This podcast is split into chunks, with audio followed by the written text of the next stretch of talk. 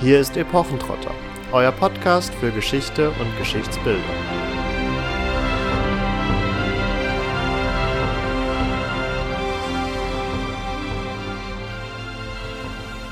Nach der haarkleinen Analyse zahlreicher Hinweise, die bislang ignoriert wurden, gelingt es einem unterschätzten Mann, der jedoch bemerkenswertes Wissen über das Tal der Könige angehäuft hatte und einem unerschütterlichen Adligen gemeinsam ein Grab zu öffnen. Das Grab von Tutanch Amun. Damit erblickt ein junger König mit tragischem Schicksal wieder das Licht der Welt, ein fast vergessener Pharao, und mit ihm auch ein fantastischer Schatz jenseits der wildesten Träume eines und jeden Archäologen. Hinzu kommt der Tod eines der beiden Entdecker des Grabes im Anschluss. Und damit haben wir auch schon mehr als genug Stoff für Sagen und Mythen oder aber die harte Realität der Archäologie des 20. Jahrhunderts. Damit hallo und herzlich willkommen zu einer weiteren Folge Epochentrotter. Wir werden uns in dieser Episode anlässlich des hundertsten Jahrestages der Entdeckung des Grabes von Tutanchamun in Fachkreisen auch besser bekannt als KV62 beschäftigen. Aber keine Sorge, es äh, wird etwas lebhafter als trockene Buchstaben- und Zahlenkombinationen.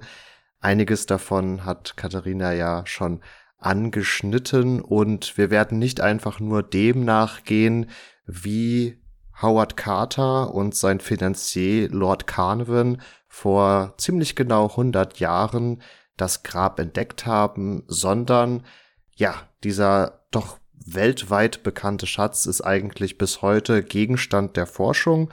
Und wir haben uns dazu auch noch mal zwei Stücke aus dem Grab besonders vorgenommen, zu denen in den vergangenen Jahren geforscht wurde, wo auch noch neue Erkenntnisse zutage gefördert wurden. Also ihr seht, nur weil hier eine Entdeckung vor 100 Jahren gemacht wurde, ist das Kapitel Tutanchamun und sein Grab noch lange nicht abgeschlossen. Bevor wir nun aber inhaltlich ins alte Ägypten eintauchen, wollen wir noch mal ganz kurz zwei, drei Sätze zu unserer letzten Podcast-Episode verlieren, die ja im ersten Jahrhundert nach Christus, also der römischen Antike, gespielt hat. Hier erreichten uns ja zahlreiche Kommentare und Hinweise, dass unsere Ausführungen zu den historischen Germanicus-Feldzügen doch sehr wenig Beachtung in der neuesten Staffel von Netflix Barbaren gefunden haben und dass man doch sehr gespannt sei, ja, wie unsere Einschätzung zu der Thematik ist.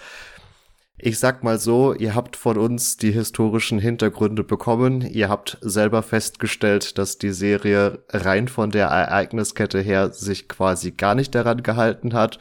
Und letztendlich ist es auch schon unsere Einschätzung des Ganzen, denn wie auch schon in der letzten Episode genannt, haben wir das dort vermittelte Geschichtsbild ja auch schon in unserer ersten Folge zu Barbaren vor zwei Jahren besprochen gehabt und wir sehen da einfach zu viele Doppelungen, als dass es sich lohnen würde, dem nochmal eine eigene Podcast-Episode zu widmen. Ja, das als Kommentar dazu und dann springen wir gleich zurück 1400 Jahre in die 18. Dynastie, wo uns der Pharao Tutanchamun begegnet, der zumindestens hier mal kurz vorgestellt werden soll, denn man soll ja auch eine Ahnung davon haben, wer eigentlich in diesem weltweit bekannten Grab bestattet wurde. Genau genommen springen wir also jetzt erstmal 3363 Jahre in unserer Zeit zurück und finden uns im Jahr 1341 wieder. Allerdings, ihr wisst es, ähm, auch bei früheren Pharaonen, auch wenn das einigermaßen gut dokumentiert ist, legt mich jetzt nicht auf ein Jahr hin oder her fest. In diesem Jahr wurde Tutanchamun, damals noch bekannt unter Tutanchaton, geboren. Der Name heißt übrigens lebendiges Abbild von Aton und ihr werdet gleich merken, warum der so heißt. Denn wir sind also im neuen Reich in der 18. Dynastie und Tutanchaton ist der Sohn von Echnaton. Echnaton habt ihr vielleicht schon mal gehört. Der ist ja sozusagen als Ketzer aufgefallen in der damaligen Zeit, denn er reformiert den polytheistischen Glauben und die polytheistische Kultur der Ägypter hin zu einer monotheistischen Staatsreligion, in der eben Aton an erster Stelle steht. Und wenn er also seinen Sohn Tutanchaton nennt, dann ist das absolut sprechend gemeint so eine Umstellung ja führt nicht nur dazu, dass man vielleicht von der religiösen Seite und den religiösen Oberhäuptern ähm, kritisch angeschaut wird, sondern es führt zu einigem Chaos im ganzen Reich. Soweit zu dem, was der Vater von Tutanchamun gemacht hat. Für den Sohn wurde festgestellt, dass er ja diese Reformen zurückgenommen hat. Allerdings ähm, hat das schon vor ihm der ungefähr drei Jahre lang regierende Semenchkare gemacht. Also er hat sich schon wieder abgekehrt von Echnatons Glaubensprinzipien.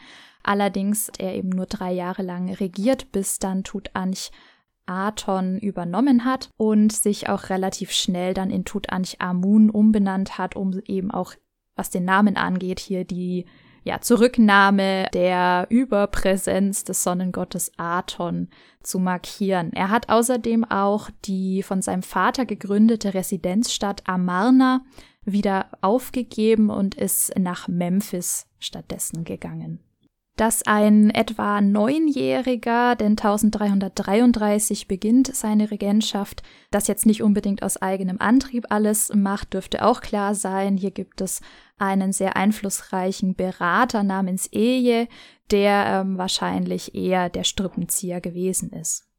Die Regentschaft von Tutanchamun währt denn auch gar nicht lang, obwohl wir es hier mit so einem jungen Regenten zu tun haben und ähm, ja durchaus Potenzial bestanden hätte, auch wenn man sich anschaut, dass Pharaonen durchaus ja ganz gut behütet waren für eine sehr, sehr lange Zeit der Regierung.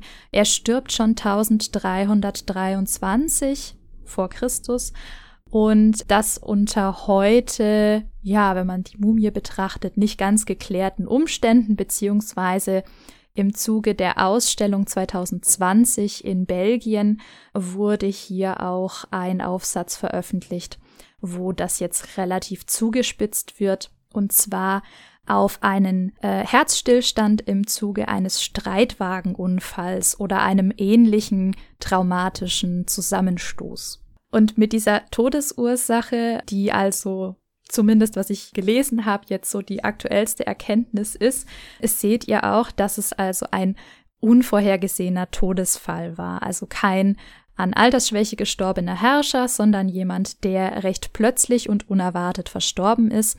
Warum sage ich euch das? Weil bei der ganzen Beisetzung in der Grabkammer eine große Hast immer wieder in den Forschungsberichten genannt wird auf die wir ähm, sicherlich nochmal zu sprechen kommen. Ja, unter anderem kann man im Grab sehen, dass die Farbe eher schluderig verwendet wurde, sprich sie ist nicht unbedingt immer oder sie konnte nicht mehr unbedingt immer sauber trocknen und tatsächlich ist sie auch an einigen Stellen verlaufen. Also die ansonsten anzutreffende Perfektion in Königsgräbern findet sich hier nun gar nicht wieder und wird auch gleich die Objekte noch betreffen, die wir noch im weiteren besprechen. Bevor wir jedoch auf den Schatz des Grabes zu sprechen kommen, müssen wir so gesehen erstmal diesen Schatz bergen und dafür zeichnen sich in der jüngeren Geschichte die schon genannten Personen Howard Carter und Lord Carnarvon verantwortlich. Die Zusammenarbeit der beiden genannten Personen begann bereits 1907, also wir befinden uns hier gute 15 Jahre vor der Entdeckung des Grabes von Tutanchamun und überspitzt formuliert würde ich jetzt sagen, dass die Archäologie oder die Ägyptologie für Lord Carnarvon, einem britischen Adligen, erst so in die Sicht rückte, nachdem er eine gewisse Langeweile verspürt hat. Denn nach einem Autounfall, bei dem er sich scheinbar etwas schwerer verletzte, wurde ihm von Seiten der Ärzte angeraten, dass er zur besseren Heilung doch nicht die Zeit im kühlen und feuchten England verbringen solle, sondern sich doch stattdessen lieber ein wärmeres und trockeneres Plätzchen suchen solle. Und nachdem bereits im frühen 19. Jahrhundert Ägypten eine Kolonie des British Empire geworden war, lag das relativ nahe, dass er sich in das Land am Nil begab, um hier seinen Heilungsprozess zu unterstützen.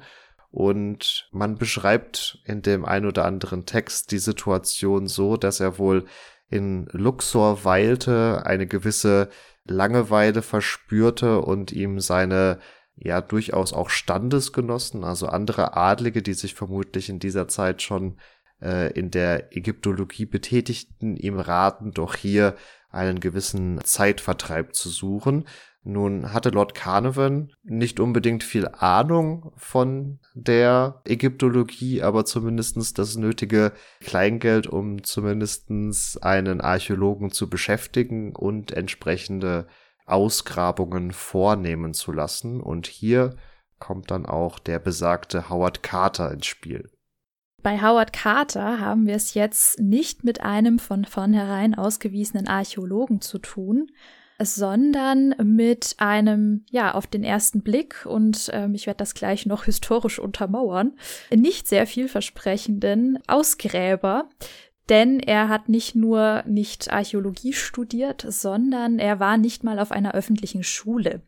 Er ist vielmehr das letzte von elf Kindern und Sohn eines Tierzeichners, woraus sich auch die lange Zeit von ihm ausgeübte Profession des Illustrators ergibt, wie auch viele von seinen Brüdern das ausgeübt haben und er hier also erstmal sein Geld so verdient hat. Mit 15 kommt er dann bereits ähm, durch einen Klienten seines Vaters in Kontakt mit ja, ägyptischen Artefakten. Und zwar ist es William Amherst Thyssen Amherst, einem Sammler ägyptischer Antiquitäten. Ich hoffe, ich habe den Namen jetzt nicht ganz falsch ausgesprochen.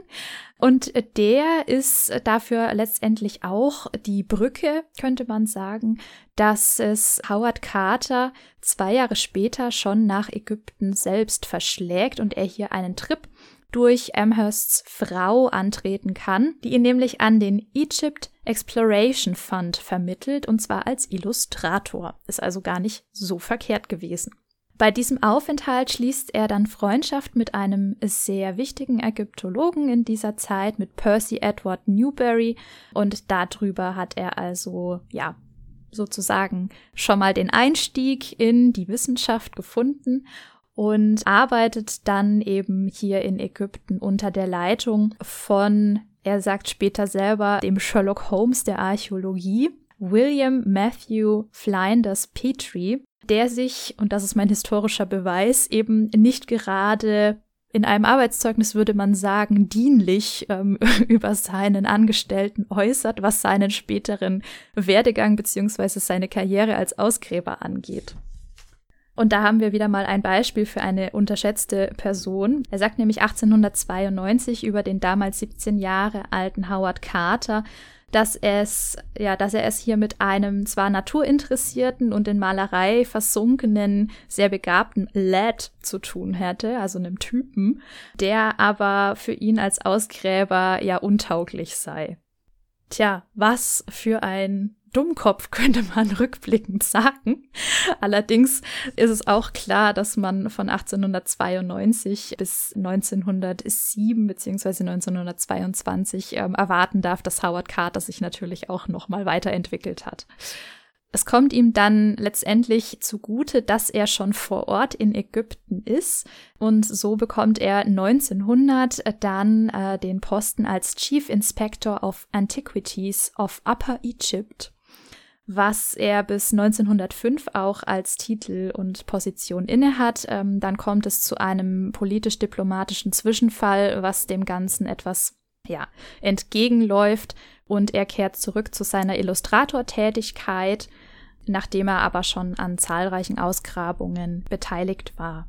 Und wie Marvin schon erwähnt hat, 1907 kommt es dann zu der entscheidenden Bekanntschaft mit dem fünften Earl of Carnarvon, den wir ja auch schon in der Downton Abbey Folge erwähnt haben, der nämlich der eigentliche Besitzer von Downton Abbey war. und durch seine Beteiligung an der Ausgrabung von der Grabkammer Tutanchamuns sehr berühmt geworden ist. Was wir, glaube ich, noch nicht erwähnt haben, ist, dass Carnarvon nicht nur Finanzier war, sondern auch ja sozusagen eine politisches Scharnier war, denn ähm, er hat die Erlaubnis gekauft, also die Konzession, die überhaupt ermöglicht hat, dass ähm, gegraben wurde und hat sie mehr oder weniger für die Gegend, wo dann auch das Grab von Tutanchamun ist, einem Vorgänger, dem Herrn Davis, abgeluchst, der bis 1914 dort ja einigermaßen erfolgreich selbst gegraben hat, dann aber aus ja Geldmangel letztendlich ähm, von dannen gezogen ist und Carnarvon dann äh, sich das Ganze direkt geschnappt hat.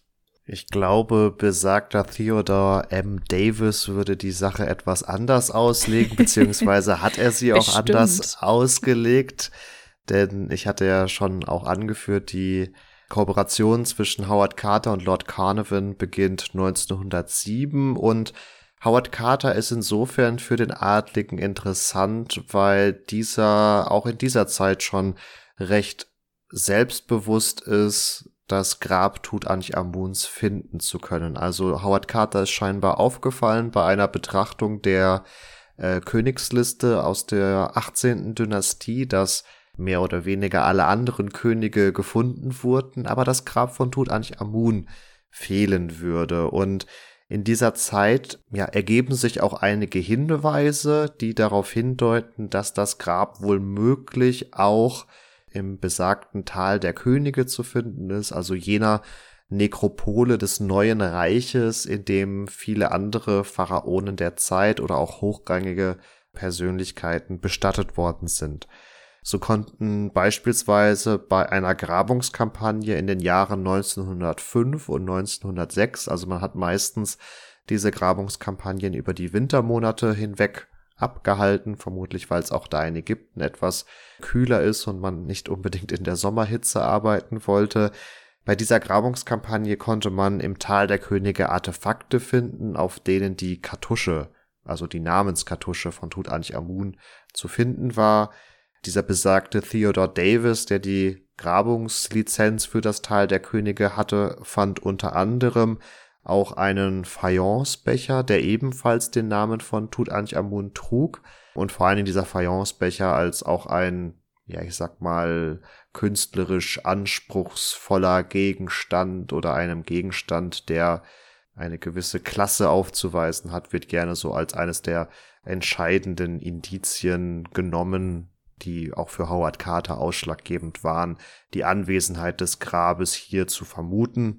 1907, im Jahr des Beginns der Kooperation von Howard Carter und Lord Carnarvon, konnte Davis dann noch KV 54 entdecken, was heute als in Anführungsstrichen Einbalsamierungsdepot geführt wird in der Literatur. Also das ist so ein, ich sag mal, sprechender Name für dieses vermeintliche Grab. Denn Davis hielt eben diesen Komplex für das Grab Tutanchamuns, unter anderem, weil er hier auch wieder ja, Namenskartuschen finden konnte und entsprechend auch darüber publizierte. Und da komme ich so gesehen zu dem Anfang meines Einwands zurück, dass er bei dieser Publikation über das vermeintliche Grab von Tutanchamun auch anführte, dass aus seiner Sicht nun das Tal der Könige quasi exhausted, also erschlossen oder erschöpft sei und sich insofern aus seiner Sicht ähm, keine weiteren Grabungen lohnen würden. Ja gut, wenn einem natürlich das Geld ausgeht, dann kann man das schnell, schnell mal behaupten und vielleicht auch hoffen, dass dann alle anderen sich denken, oh ja, dann machen wir halt woanders weiter. Und sobald man dann wieder Geld hat, findet man dann doch wieder irgendwelche Hinweise und gräbt im Tal der Könige weiter. Also man kennt ja so die politischen Spielchen. Du hattest dann erwähnt, 1915 schnappen sich Lord Carnarvon und Howard Carter auch sofort die Grabungslizenz für das Tal der Könige, wobei gesagt werden muss, dass unter anderem aufgrund des Ersten Weltkrieges hier nicht direkt mit den Grabungsarbeiten begonnen werden konnte und man tatsächlich erst 1917, also zwei Jahre später, mit der ersten Grabungskampagne begann. und ja, jährlich dann auch eine Folgen ließ bis 1921. Die Erfolge von Howard Carter in dieser Zeit waren eher nicht so umfangreich. Also er entdeckte unter anderem die Siedlung von Grabarbeitern, also von Personen, die in historisch altägyptischen Zeiten diese Gräber gebaut, gefertigt haben, was aus einer rein archäologischen Perspektive natürlich nichtsdestotrotz ein spannender Fund ist. Aber wir sind hier ja auch noch in einer sehr ägyptomanisch geprägten Zeit, wo wir sind darauf in unserer Folge zu den Mumien ja auch schon mal eingegangen, immer noch eine große Vorliebe auch dafür herrschte, etwaige besondere Stücke in europäische Privatsammlungen zu überführen, Mumien auszuwickeln und enttäuscht zu sein, wenn sich keine Gold- und Edelstein protzenden Amulette in den Mumienbinden befinden etc. Also ich glaube, Lord Carnarvon hat schon relativ klar gemacht, was er sich hier von dieser Expedition oder von dieser Grabungskampagne erwartet und möchte entsprechend auch dann 1921 die Finanzierung eigentlich beenden. Bis zu diesem Zeitpunkt hat er die stattliche Summe von 45.000 britischen Pfund ja doch eher in den Sand gehauen. ähm, könnte man sagen, ja, der Witz ist nicht von mir, aber ja, ähm, ich finde es sehr passend. Wenn man das mal umrechnet, dann ist man heute ohne die Inflation mit einzubeziehen, bei mindestens einer Million Euro. Also dafür, dass eben nicht das gewünschte Ergebnis erzielt werden konnte, ist das ein Haufen Geld auch für einen Adligen, der Highclere Castle besitzt. Insofern kann man es sehr gut nachvollziehen, dass es ähm, Howard Carter hier einiges an Überredungskunst gekostet hat, wo er aber sehr deutlich gemacht hat, dass er ja zu wissen glaubt, wo denn jetzt genau das Grab von Tutanchamun sich befindet. Und zum Glück für ihn hatte er damit auch recht. Ja, Howard Carter hatte sich selber so einen Rasterplan quasi vom Tal der Könige angelegt und scheint in den verschiedenen Grabungskampagnen auch sehr systematisch dieses, diesen Rasterplan abgearbeitet zu haben und in dieser ja dann auch gewollt letzten Grabungssaison, von der er Lord Carnarvon dann 1922 erst noch überzeugen musste, war er sich eigentlich relativ sicher, wenn meine Theorie irgendwie Hand und Fuß hat, dann muss ich jetzt in dieser Saison das Grab finden, weil sonst ja funktioniert mein meine Einteilung des Tals der Könige quasi nicht. Ähm, und entsprechend ist er dann auch in der Lage, Lord Carnarvon zu überzeugen. Er bietet wohl zwischenzeitlich sogar an, die Grabungskampagne selbst zu bezahlen, aber der Adlige lenkt nochmal ein und übernimmt auch hier die Saison von 1922. Und so reist Howard Carter am 28. Oktober 1922 an, trifft in Luxor ein, denn am 1. November, wir erinnern uns, man gräbt vor allen Dingen in den Wintermonaten, am 1. November soll diese Grabungskampagne beginnen. Und tatsächlich direkt am 4. November stößt man oder stößt ein Junge des Grabungsteams auf eine Steinstufe, die sehr schnell für Aufsehen innerhalb der Arbeiterschaft sorgt, denn man oder man ist sich relativ sicher, dass man damit quasi den Eingang zu einem Grab zumindestens gefunden hat. Und ja, also ich persönlich fand's beim Recherchieren schon sehr komisch, dass man so schnell dann tatsächlich das Grab findet. Also wir reden hier von zwei oder drei Tagen. Und ähm, auch in der Forschungsliteratur wurde das an der ein oder anderen Stelle etwas äh, skeptisch angemerkt, dass hier doch sehr schnell ein Erfolg erzielt wurde.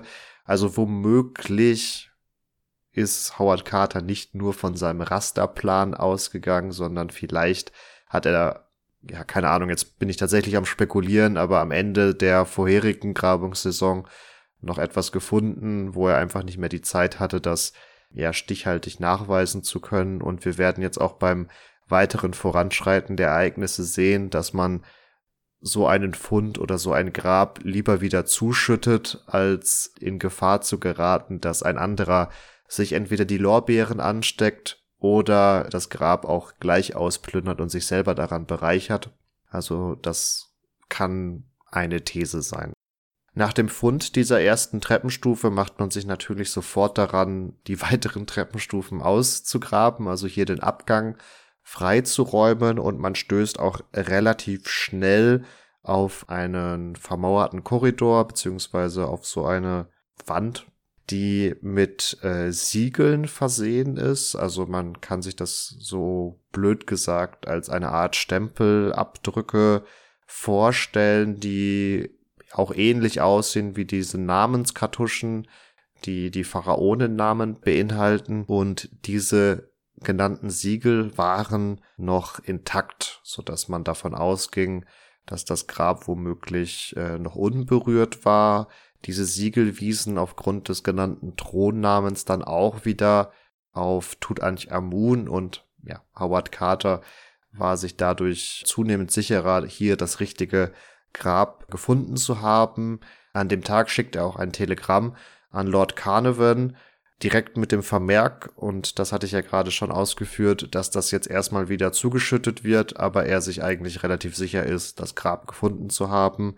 Und in der Folge passiert dann so gesehen erstmal zwei Wochen lang nichts, weil Lord Carnarvon als Finanzier und Diplomat der Grabungsmission erst anreisen muss aus England. Er bringt auch seine Tochter mit und die beiden treffen am 23. November, also gute zwei Wochen später, dann in Luxor ein, bevor dann am Folgetag, am 24.11., das Geröll, was man in diesen Treppenabgang wieder hineingeworfen hatte, auch erneut entfernt wird und man dann quasi einen weiteren Korridor freilegt, der aber überspitzt formuliert nur eine Fortsetzung dieses Abgangs ist, bevor man vor einer ja weiteren Vermauerung steht, auf der abermals Siegel zu finden sind. Also es verdichtet sich, sagen wir mal so. Wobei man äh, kritischerweise noch anfügen muss, dass ähnliche Siegel und Kartuschen auch schon an anderen Gräbern gefunden wurden, beispielsweise KV 55, sodass das allein noch kein Beweis sein konnte. Nachdem man quasi diesen zweiten Korridorabschnitt freigelegt hatte, stand man dann auch tatsächlich am 26.11. vor dem eigentlichen Grab und laut der offiziellen Überlieferung schlug man ein Loch in die Wand oder in diesen, in diesen Türverschlag und warf einen ersten Blick in das Grab. Wobei Howard Carter hier immer sehr, sehr gerne zitiert wird, dass ihm hier fantastische Tiere und allerlei Goldschätze entgegenblickten quasi. Genau, also Lord Carnarvon und er scheinen nebeneinander gekniet zu haben, so muss man sich das vorstellen, zumindest eben in der äh, genannten Schilderung. Und dann wurde eine Kerze durch das Loch geschoben und Howard Carter hat den ersten Blick geschildert ähm, auf die Frage von Lord Carnarvon hin, was sehen Sie? Fantastisches geantwortet. Aber wie gesagt, das ist vermutlich erstmal nur die offizielle Schilderung der Begebenheiten. Man geht, glaube ich, zunehmend davon aus, dass die beiden dann doch auch das Grab betreten haben, bevor es quasi unter den Augen der Öffentlichkeit offiziell geöffnet wurde. Also es fanden sich im Nachhinein, nachdem beide abgelebt sind, auch einige Artefakte in ihrem Nachlass, die aus Sicht der Ägyptologen eigentlich nur aus diesem Grab stammen können, weswegen beispielsweise, nachdem eigentlich der gesamte Grabschatz heute in Ägypten liegt, doch sich einige Artefakte beispielsweise im äh, Metropolitan Museum of Art in New York finden, die aufgrund von kunsthistorischen Parallelen doch vermutlich ziemlich genau diesem Grab zugeordnet werden können. Also das so die einzigen Stücke, die heute noch außerhalb von Ägypten zu finden sind. Also konnte man die eigene Neugier wohl nicht entsprechend zurückhalten. Möchte an der Stelle mal darauf hinweisen, wie wichtig die 100 Jahre vorher gemachte Entschlüsselung oder gelungene Entschlüsselung der Hieroglyphen hier für Howard Carter ist und auch für das, was wir gleich bei der Goldmaske noch sehen werden, auch heute immer noch ist. Also, falls ihr die Folge noch nicht gehört habt zur Entschlüsselung der Hieroglyphen und ja, dem Weg, den François, Jean-François Champollion hier zurückgelegt hat, hört auf jeden Fall mal rein. Ohne die wäre alles weitere so nicht möglich gewesen. Man hätte nie zuordnen können, wem welches Grab gehört. Und der Name von Tutanchamun hätte nie wieder so große Beachtung gefunden. Nachdem das Grab dann offiziell geöffnet wurde, gab es natürlich oder gab es nicht mal unbedingt natürlich, weil bis dahin Funde in Ägypten nicht unbedingt so das große weltweite Medienecho verursacht haben. Aber in diesem Fall war das tatsächlich der Fall. Also unter anderem die Times hat sehr, die London Times hat äh, sehr ausführlich darüber berichtet und in der Folge auch ein wirklich weltweites Interesse erzeugt, das dazu führte, dass sich Howard Carter in seinem Grabungstagebuch regelmäßig darüber auslässt, dass er viel zu viel Zeit damit verschwendet, hochrangige Gäste und Journalisten durch das Grab zu führen und er schließlich kein Gästeführer oder Touristenführer, sondern Archäologe sei. Auch hier ganz interessant das Selbstbild, was er von sich hat, nachdem Katharina ja angemerkt hatte, dass er kein akademisch ausgebildeter Forscher war, aber er sich auf seine Grabungserfahrung dann scheinbar doch ausreichend berufen hat.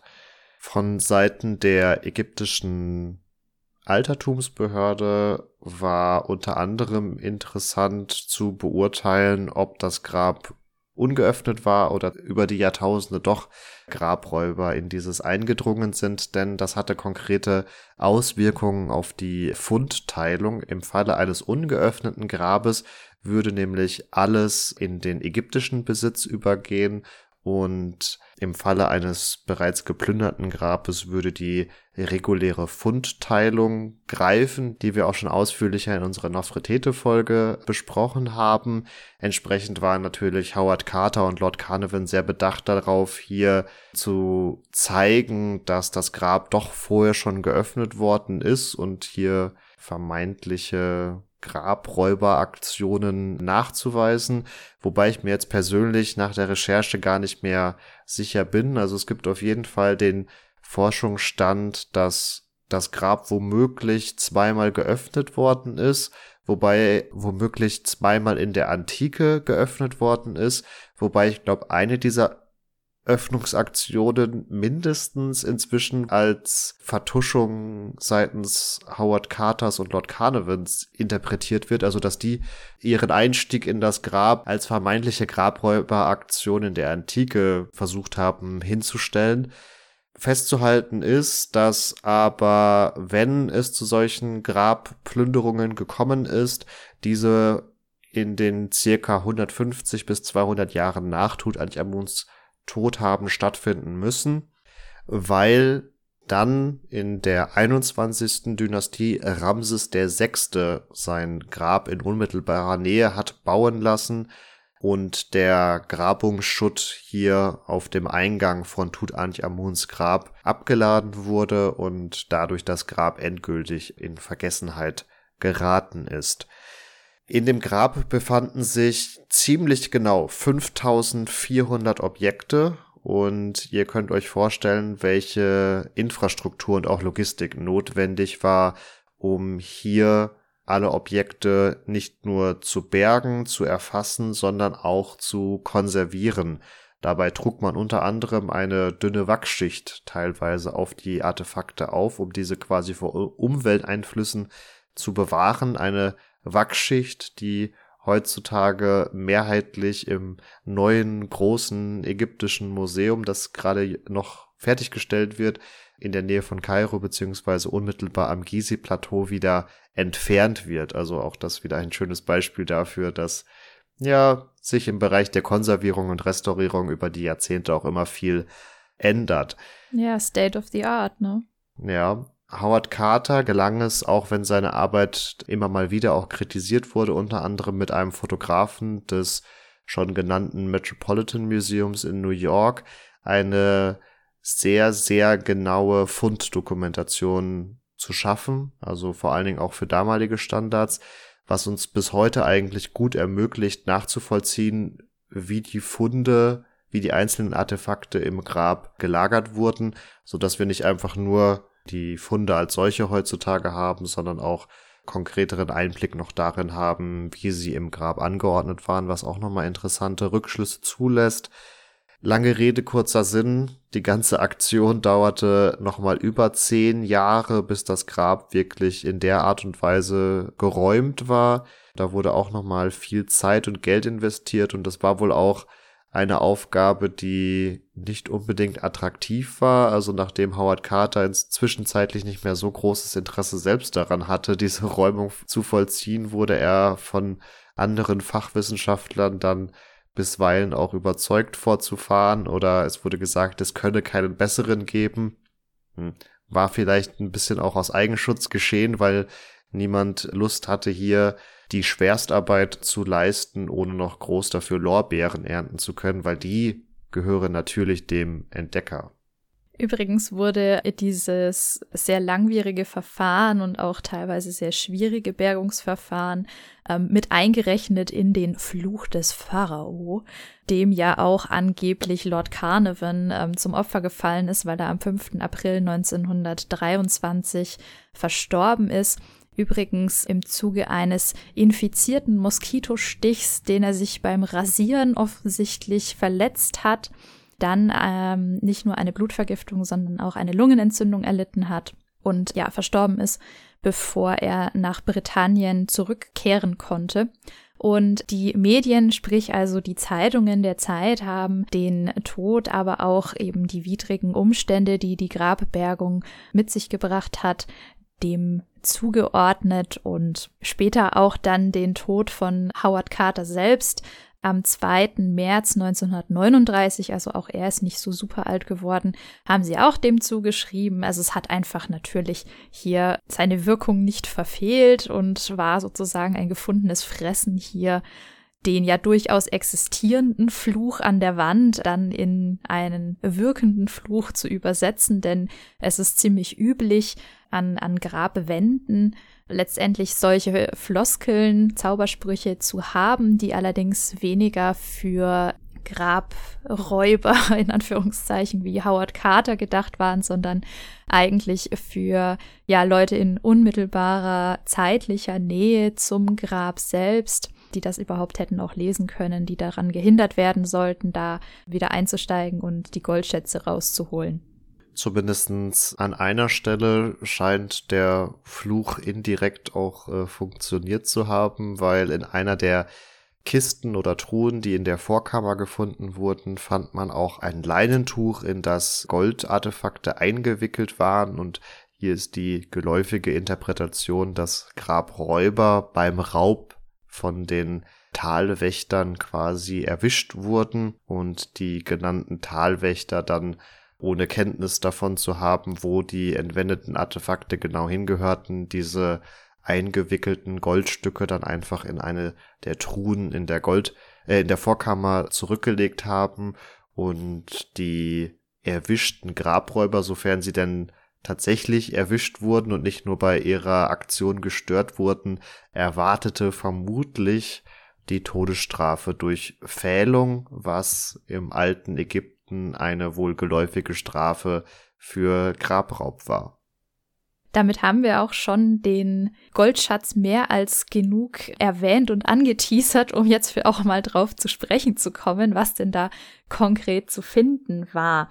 5400 Objekte, von denen sicherlich die Goldmaske das prominenteste Stück ist. Für uns vor allen Dingen, weil jetzt auch in den letzten acht Jahren nochmal besonders hier ähm, der Scheinwerfer drauf gehalten wurde, weil 2014 zum zweiten Mal der Pharao-Bart abgefallen ist.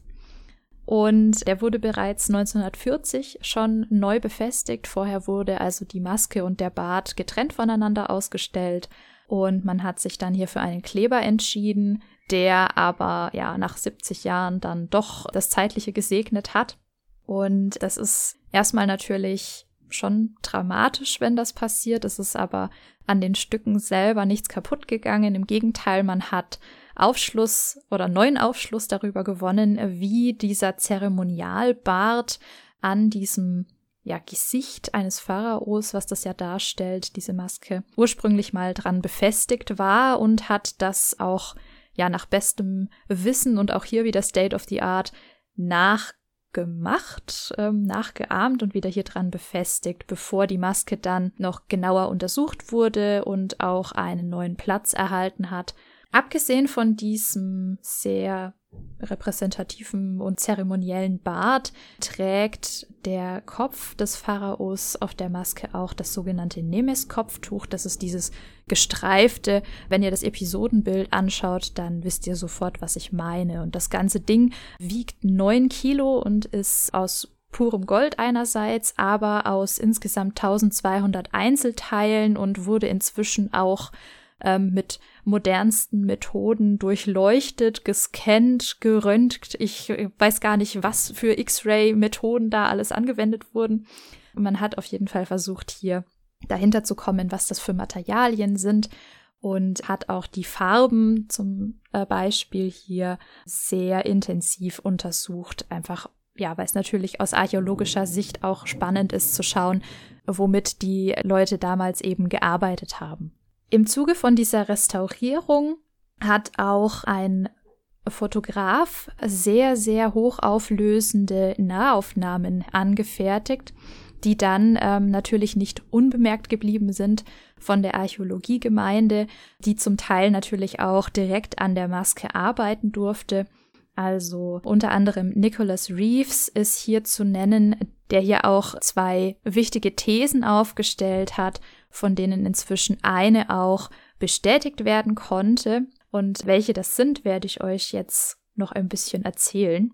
Also 2015 ging das Ganze durch die Medien auch. Und zwar wurde behauptet, dass die Maske ursprünglich für Echnatons Mitregentin angefertigt worden sei. Und da sind wir wieder zurück bei dem doch sehr plötzlichen Tod von Tutanchamun, für den also noch nicht oder noch überhaupt nicht ähm, irgendwelche für das Jenseits gedachten Gegenstände angefertigt wurden, aber eben für Echnatons Mitregentin durchaus schon, die noch gelebt hat, von der man das dann quasi hat übernehmen können. So die These. Und jetzt ähm, zur Bestätigung des Ganzen. Und zwar kann man auf der Totenmaske auch eine Kartusche finden mit dem Thronnamen von Tutanchamun. Und zwar lautet der Nepcheparu Re. Re dürfte klar sein, ist also der Gott, der Sonnengott und Nepcheperu ist dann also der Herr an Gestalten. Und man kann, wenn man sich das Ganze sehr genau anschaut, erkennen, dass dieser Thronname über einen vorher dort angebrachten Namen eingraviert worden ist.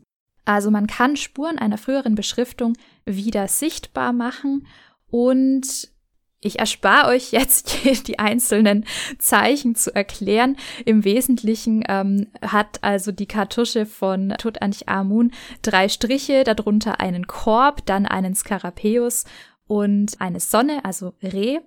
Und das Ganze ergibt dann also den Namen Nepcheparure. Darunter kann man andere Zeichen vermuten, die allerdings in der Summe durchaus Sinn machen. Und zwar kann man finden Ankh Cheparure. Also zwischen dem Skarabäus und der Sonne findet sich der Hinweis auf das Ankh-Zeichen, das also so ein bisschen aussieht wie ein Kreuz, nur mit einem runden Abschluss oben. Und es sind weitere ähm, Zeichenreste zu finden, die also noch einen Beinamen bedeuten können. Und diesen Beinamen hat man jetzt versucht nachzugehen.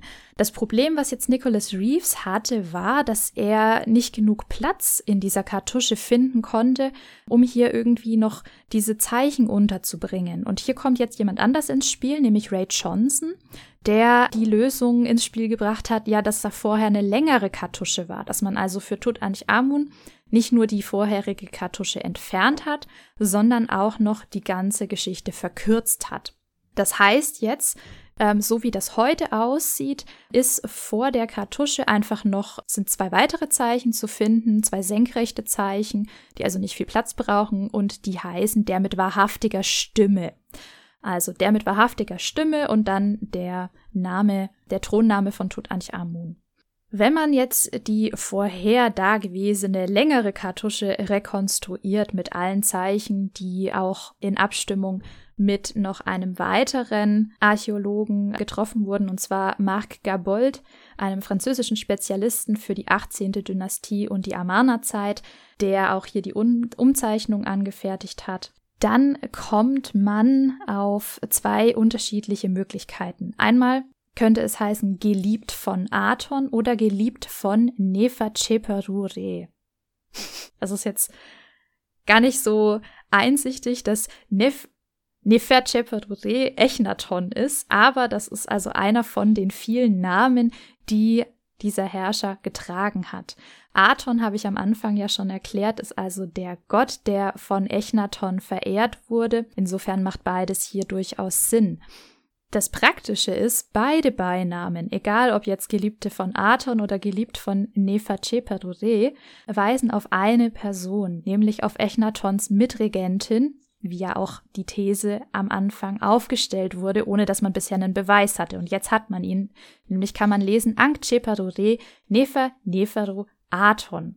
Und die zweite These von Reeves ist, die ist leider noch nicht bewiesen, dass es sich dabei um die berühmte Nofretete bzw. Nefertiti handelt.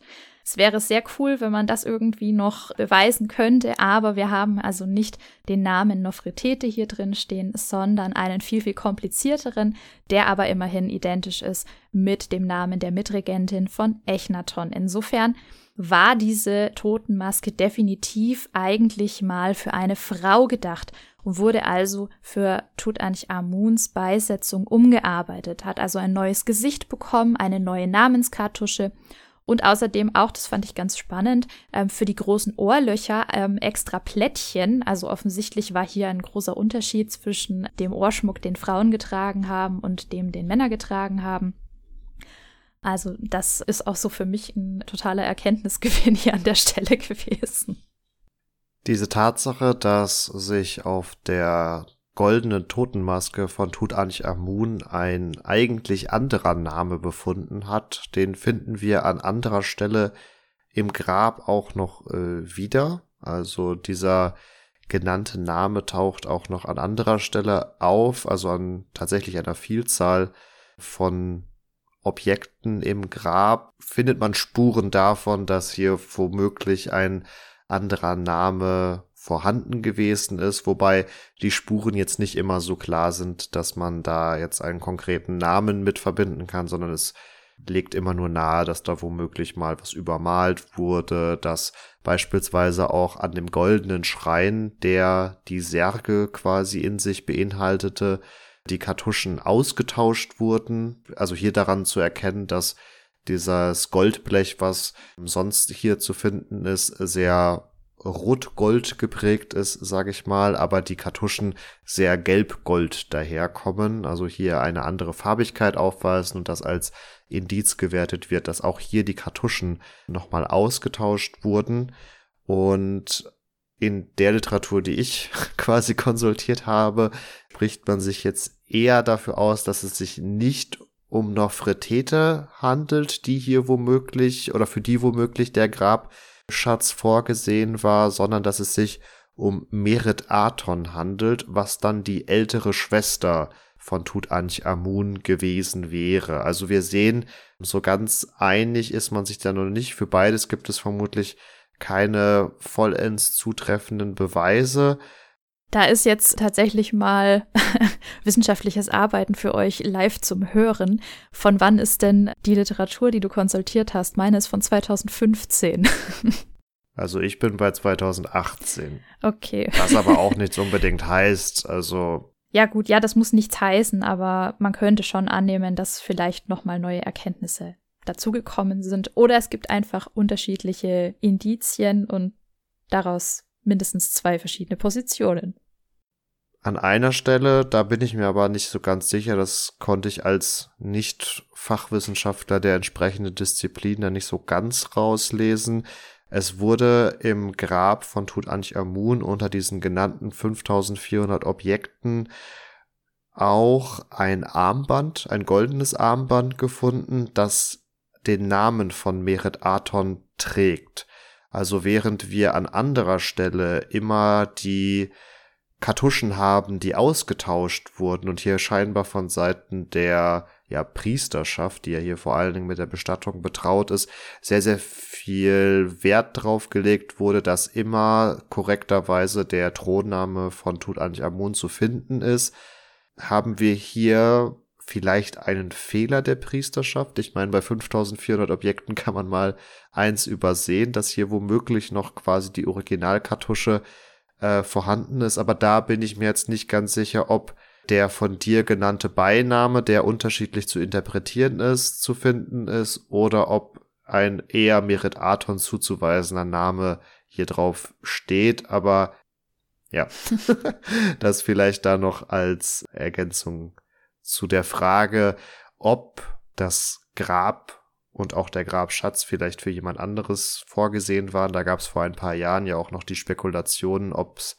weitere Grabkammern gibt, die auf irgendwelchen Scan-Ergebnissen vermeintlich gesehen wurden, aber da ist man aktuell eher bei dem Stand, dass sich hinter der Wand wohl nichts mehr verbirgt. Finde ich persönlich sehr schade. Ich hatte gehofft, dass man was findet, auch wenn ich jetzt nicht unbedingt äh, gedacht habe, dass man gleich das Grab von äh, Nofretete findet, was eine der Thesen von dem japanischen Wissenschaftler war. Aber ähm, es wäre trotzdem sehr cool gewesen, wenn man gerade auch durch diese neue Scan-Technik, die ja eigentlich Bodenscan-Technik ist für Ölvorkommen zum Beispiel genutzt, ist hier gefunden worden wäre. Was nicht heißen muss, dass neuere Erfindungen nicht vielleicht doch noch den einen Scan bestätigen, auf dem ja was gesehen wurde, was dann aber bei den zwei anderen nicht mehr da war.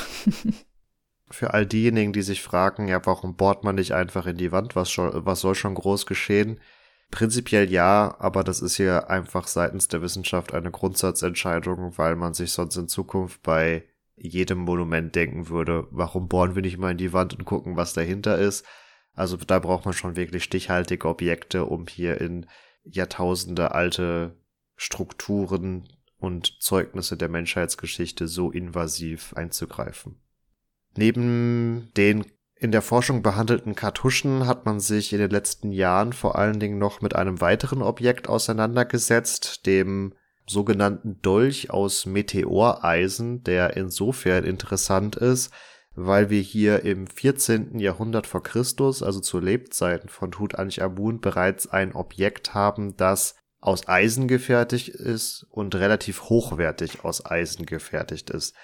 Denn die eigentliche Eisenzeit beginnt streng genommen erst so im 12. Jahrhundert vor Christus, also einige Zeit äh, später, wobei Eisenzeit natürlich auch ein regional immer sehr unterschiedlicher Begriff ist und im alten Ägypten kann man sagen, dass hier zwar schon mit Eisen gearbeitet wurde, aber so wirklich die Eisenverarbeitung erst im siebten Jahrhundert, also nochmal später, wirklich Verbreitung gefunden hat, was davon zeugt, dass das hier ein sehr außergewöhnlicher Gegenstand ist.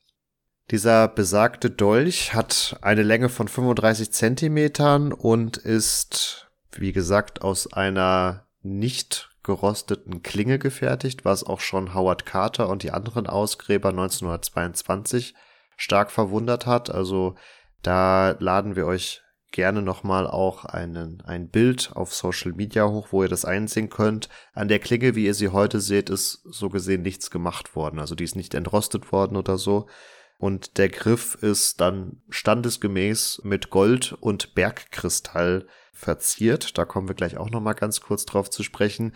Und warum man nun auf die Idee gekommen ist, dass es sich um Meteoreisen handelt, also um außerirdisches Metall so gesehen, ist nicht nur die schon in den Raum gestellte Chronologie der Eisenzeit, sondern auch tatsächlich materialwissenschaftliche Untersuchungen, die nachweisen konnten, dass dieser Dolch einen Nickelanteil von circa neun bis dreizehn Prozent hat, wobei man bei einem Nickelanteil von bereits über vier Prozent davon ausgeht, dass es sich um außerirdisches Metall handelt und dieses Eisen auch Spuren von Kobalt äh, enthält. Also das sind alles Hinweise darauf, dass dieses Eisen nicht auf der Erde gewonnen und verhüttet wurde, sondern tatsächlich vom Himmel gefallen. Und die alten Ägypter haben hier bisweilen wohl tatsächlich auch davon gesprochen, dass das Eisen vom Himmel gefallen ist. Also man war sich durchaus der Tatsache bewusst, wo es herkommt. Und dieser hohe Nickelanteil sorgt dann unter anderem auch dafür, dass, dass das Eisen bereits bei 950 Grad geschmiedet werden kann. Also da sind wir dann schon in Bereichen, wo auch Bronze geschmolzen wird und Bronze war ja doch sehr verbreitet in der Zeit. Also da kann man dann entsprechend annehmen, dass Öfen derzeit auch die nötigen Temperaturen erreicht haben. Wobei man sagen muss, dass, und da komme ich nochmal kurz auf den Griff zurück, der ist nämlich mit einem kalkhaltigen Kleber gearbeitet, dass deswegen nicht davon auszugehen ist, dass der Dolch in Ägypten gefertigt wurde, sondern womöglich aus dem Reich Mitanni stammt. Und ich muss zugeben, Mitanni, das hatte ich schon mal so am Rande gehört, aber so wirklich verorten konnte ich das auch noch nicht. Also das ist ein Reich, was im heutigen Nordirak, Nordsyrien, Südosttürkei liegt, ein Gebiet, was man heute so ganz grob auch gerne mal mit Kurdistan umschreibt, also dass ihr es zumindest geografisch verorten könnt und wir haben tatsächlich aus der Regierungszeit von Tutanchamuns Vater Echnaton die überlieferten Amana-Briefe, wo erzählt wird, wie der König von Mitanni einen Dolch, auf den diese Beschreibung ziemlich genau zutrifft, angeblich an den Pharao verschenkt haben soll. Das ist jetzt natürlich auch nur wieder ein weiteres Indiz, aber dieser kalkhaltige Kleber, wie er an dem Dolch gefunden wurde, wurde tatsächlich in dieser Region auch verwendet, so dass da einiges, sag ich mal, zusammenkommt. Festzuhalten ist ziemlich sicher, dass der Dolch nicht in Ägypten gearbeitet worden ist, was seine Wertigkeit natürlich nochmal unterstreicht. Also die Wissenschaft spricht hier allgemein davon, dass dieses Eisen als wertvoller als Gold angesehen wurde und der Dolch fand sich auch in unmittelbarer Nähe der Mumie, nämlich am rechten Oberschenkel, also war mit im Sarg beigegeben und die Nähe zur Mumie, zum König zeugt auch nochmal von der Wertschätzung, die diesem Gegenstand geschenkt wurde. Dabei, und das als letzte Anekdote dazu, ist das allerdings nicht der einzige Gegenstand, der aus dem Weltall und damit von den Göttern kommt und hier dem Pharao mitgegeben wurde auf seine letzte Reise. Wir haben noch einige andere kleinere Eisenarbeiten und der Skarabäus, der sich am Halsschmuck des Pharaos befand, war aus äh, sogenannten Impaktglas gefertigt. Dieses Glas entsteht, wenn bei einem Einschlag beispielsweise auch von einem Meteoriten oder auch von Blitzen aufgrund der ja, Einschlagsenergie, die häufig mit Hitze verbunden ist, als sich eine glasartige Masse bildet im Wüstensand und dann da erkaltet. Wir haben bei unserer Spiegelfolge ja schon zur Herstellung von Glas und Spiegel gesprochen. Also das Quarz im Wüstensand wird hier quasi durch die Blitze oder die Meteoriten oder halt diese Einschlagsenergie geschmolzen und erstarrt dann zu so einer glasähnlichen Masse, so dass man auch bei diesem Skarabäus so gesehen davon sprechen kann, dass er von den Göttern gesandt wurde. Und das sind natürlich dann die Gegenstände, die eines Königs, der ja letztendlich auch nur ein Vertreter der Götter auf Erden ist, beziehungsweise letztendlich eine Inkarnation des Gottes Horus auf Erden ist, was dem einfach nur gerecht wird.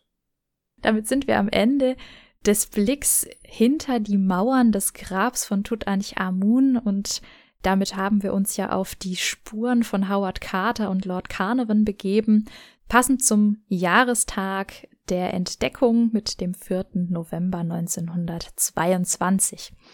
Ich hoffe sehr, ihr hattet Spaß bei der Folge. Unsere Recherche hat auf jeden Fall großen Spaß gemacht, also mir jedenfalls. ähm, ich möchte euch gerne ein Buch, was ich benutzt habe, empfehlen. Und zwar ist das im Zuge der Ausstellung in Belgien erschienen. Eine Begleitpublikation zur Ausstellung namens Tutanchamun Discovering the Forgotten Pharaoh. Fand ich sehr cool, sind tolle Bilder drin, sowohl von den Objekten, die gefunden wurden, als auch von der Ausgrabung, also historisch wertvolle Bilder. und was wir euch auf jeden Fall auch verlinken, neben den ganzen Folgen aus unserem Repertoire, die wir angesprochen haben, ist der Artikel von Nicholas Reeves, wo ihr euch die Kartusche und die Kartuschenumzeichnung von Gabold anschauen könnt, denn das ist zum Hören natürlich immer starker Tobak. Also, falls ihr euch da nochmal genauer einen Eindruck verschaffen wollt, schaut da einfach mal rein. Da beschreibt er auch, was ihr im Einzelnen für ja, Hieroglyphen seht und wie die ausgesprochen werden und wie es dann eben zu dem Namen mit Beinamen kommt. Wenn euch unsere Folge gefallen hat, dann lasst uns gerne ein Like da. Ihr findet uns, wie ihr wisst, auf Social Media, auf Facebook und auf Instagram. Ihr könnt uns da auch gerne Feedback hinterlassen in Form der Messenger-Dienste. Wenn ihr kein Social Media habt, könnt ihr das sehr gerne über kontakt.epochentrotter.de tun. Und ihr findet uns natürlich auch auf epochentrotter.de, abgesehen von ja, den Streaming-Diensten eures Vertrauens. Damit von meiner Seite herzlichen Dank fürs Einschalten. Macht's gut, bleibt gesund. Ciao, ciao. Und mir bleibt damit auch nur noch zu sagen, macht's gut und ciao, ciao.